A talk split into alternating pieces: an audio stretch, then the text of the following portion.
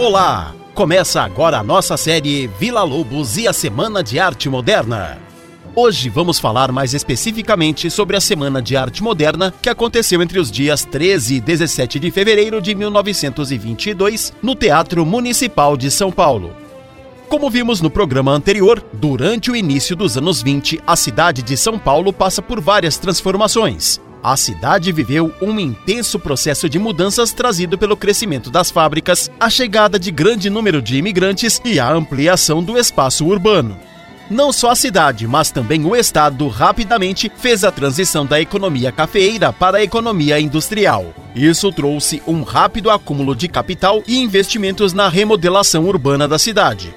Durante a década de 10, algumas manifestações artísticas questionavam o academicismo nas artes e o parnasianismo na literatura. Artistas brasileiros vindos da Europa já apresentavam em suas obras elementos daquilo que mais tarde foi chamado de modernismo. Vamos ouvir o Fábio Cipriano, que é jornalista, professor e crítico de arte. O modernismo no Brasil, enquanto na Europa ele começa em meados do século XIX, a gente vai ter alguns artistas da academia que vão começar a, a questionar essa linguagem acadêmica e buscar já é, algumas é, aproximações com o modernismo europeu, mas eles vão ser as exceções. Né? O Castanheto, por exemplo, é um deles, o próprio Almeida Júnior que eu falei, apesar do Almeida Júnior na pintura ser acadêmico, mas na temática ele já é nacionalista. Então, a gente vai ter é, uma produção muito elitizada, muito pouco voltada a discutir temáticas nacionais. É, e, e, a semana ela ela vai refletir, digamos assim, um pouco a crítica do Monteiro Lobato de 17, que foi a crítica é, da exposição da Anitta Malfatti. A gente vai ter duas exposições importantes da Anitta, né, em 1912 e 1917, mas a de 17 é a que vai ter a maior repercussão. Naquela época, a gente também vai ter a exposição do Lazar Segal, um artista lituano que vem para o Brasil porque tem parentes aqui. É, ele circula pelo Brasil, depois ele volta para a Europa, mas é considerada a primeira exposição modernista, a exposição do Lazar Segal. É, e a exposição da Anitta, para voltar para ela, de 17, ela vai ter uma crítica muito contundente do Monteiro Lobato, e, de certa forma, ela vai criar um grupo de resistência a essa crítica, que é o chamado Grupo dos Quatro, com Menotti Del Picchia, Mário de Andrade, Oswald de Andrade e a Anitta. E a partir desse núcleo que vai se gerar a semana de 22. Assim como Vila Lobos, que trazia as sonoridades da música brasileira para suas composições, outros artistas buscavam renovar a arte nacional e introduziam em suas obras elementos nacionais que iam contra o academicismo europeu que estava em alta na época. Foram destaques na semana os quadros de Anita Malfatti, as esculturas de Vitor Brecheret e escritores como Menotti del Picchia, Mário de Andrade, Graça Aranha, Ronald de Carvalho e Manuel Bandeira.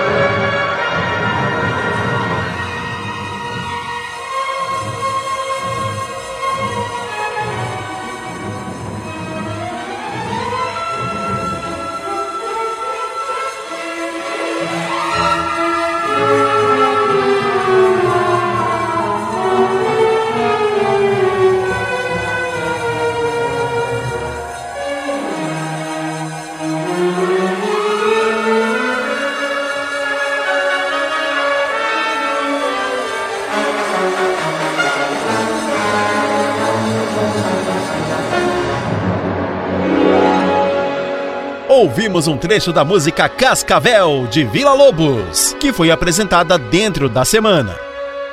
A Semana de Arte Moderna, na realidade, foi um evento de três dias. Um grande festival de arte moderna, como descrito em sua programação. As apresentações aconteceram no Teatro Municipal de São Paulo, um local de bastante prestígio e importância cultural da cidade. Lá se apresentavam as grandes companhias de ópera e as orquestras internacionais. Um local da elite paulistana. Como era de se esperar, o público e a crítica não gostaram muito do que aconteceu naqueles dias. Vila Lobos foi vaiado. Vamos ouvir um trecho do documentário Vila Lobos, Índio de Casaca, realizado pela TV Manchete e disponível no YouTube. Neste trecho temos o depoimento de Aigara Yacira Vila Lobos, sobrinha do compositor, que conta como foi a participação dele no Teatro Municipal. Então ele falou com ela: Ô, ô Lucas, eu não sei como é que eu vou fazer eu, a gente tem que ir para São Paulo, nós vamos de trem, evidentemente, e eu estou preocupada com esse meu pé, eu não posso calçar, né? como é que eu vou fazer? Não, não tem problema não. Você, eu vou te fazer um, um, umas ataduras, uma coisa, você põe um, um chinelo e nós vamos, nós não podemos perder, tá? O pessoal nos esperando e nós temos que estar lá. E o tio Tu chegou e a, com o espanto, né? a plateia começou naquela algazarra, gritando: Sai daí, aleijado! E toma tomate! Sai daí, não sei o que, e toma ovo podre! E ele olhava assim para a esposa e dizia: Ela aguenta aí, tu, aguenta aí, vamos até o final e toma cebola e tomate. E isso foi a Semana da Arte Moderna.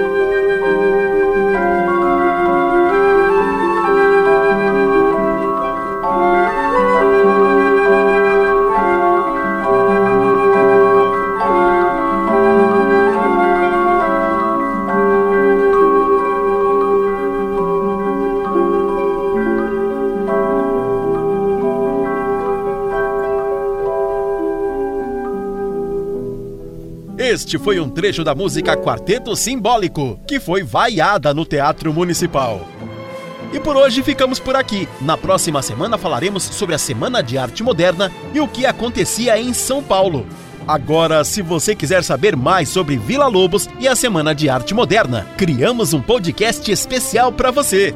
Lá você encontrará todas as entrevistas da série na íntegra. Entre no site da Rádio Dalila, lá você pode baixar e compartilhar com os seus amigos. Te esperamos na próxima semana. Até lá!